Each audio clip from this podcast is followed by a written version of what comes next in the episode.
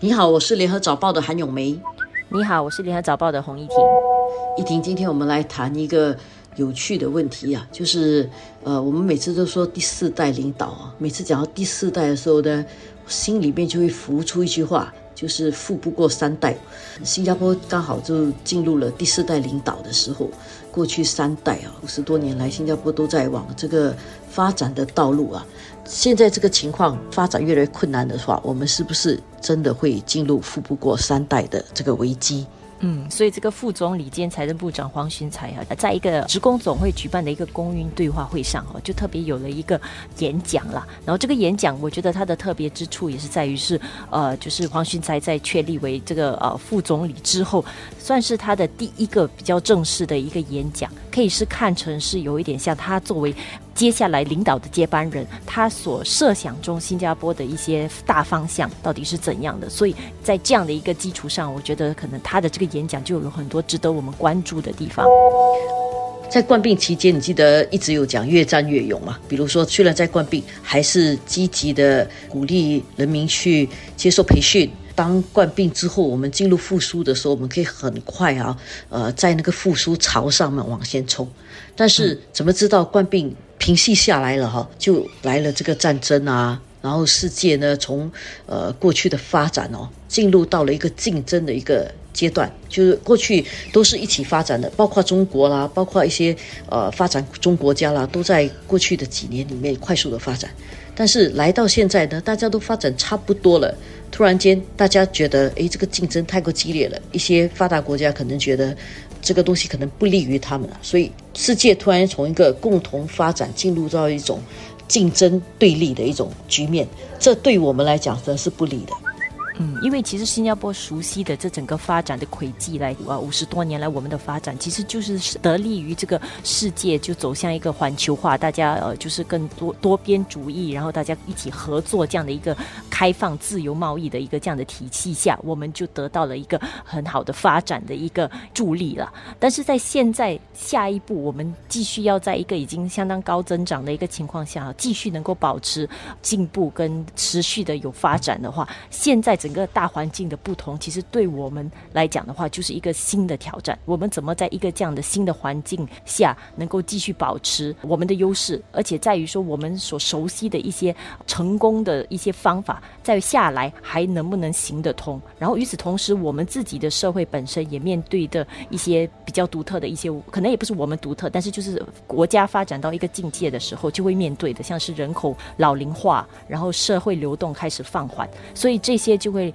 连带的到我们必须去重新思考我们的这个社会契约，在新的下一步，我们到底是要怎么样去制定，然后怎么样是我们的新的社会契约。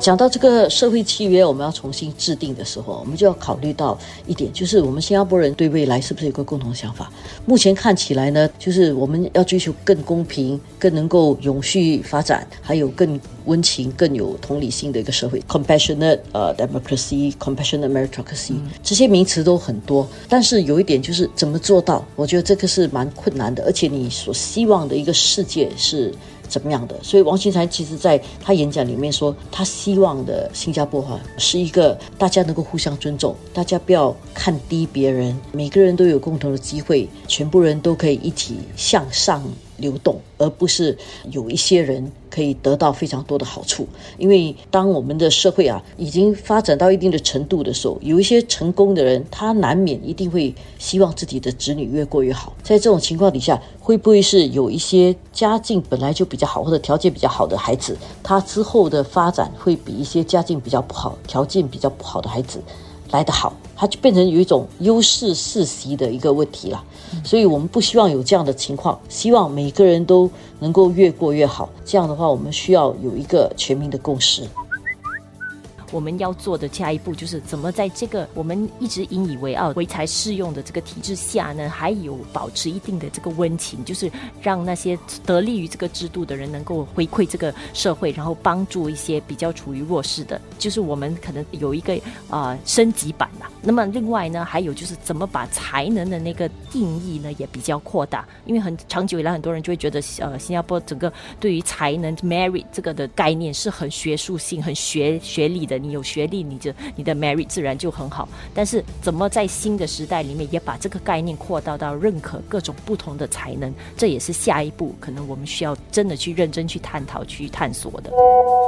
然后，当然最后我们要谈一下哈，就是我觉得这整个东西啊，一方面是一个国家管理的一个方向，另外一方面它也有它的政治收获。怎么说？因为执政党他一定是希望这个社会能够团结，然后大家有一个共同的一个价值跟一个方向，这样他作为这个领导国家领导的话呢，大家比较可以同步的走下去了。但是从另外一个角度来讲呢，可能有些人就会质疑说，你都说了规定都你你规定了，你说我们制定了这个方向是怎么样的话，这个会不会其实是一种政治上面获益的一个事情来的？我想这个可能会是一些批评者。提出的一些问题。嗯，所以其实黄循才在演讲中，我觉得他也是有强调说这些理念哦，当然大家可能都知道，然后大家也都会想实现它，但是重点就是不是他一个人就能做到的，其实也需要大家一起去共建个未来的新加坡。所以这个共建的过程，其实下来他们也会启动，就是会有一系列的一些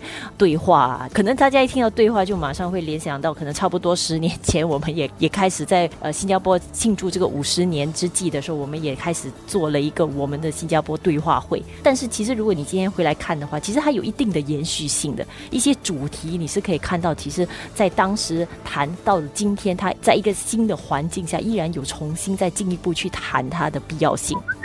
最近常常提到一个词，就是 government will do more，或者是 we can do more，就是可以做的更多，做的更多，当然就是更努力啦。那怎么更努力跟做的更多呢？很多时候你也需要一些资源的投入啊。呃，这一点呢，其实也需要得到共识的，因为这个资源从哪里来呢？比如说国家的财政呢，肯定是要从。通过税务还有其他的一些收入吧，这些钱应该怎么花？其实大家也是要有共识的。所以这整个呃未来如果没有共识的话呢，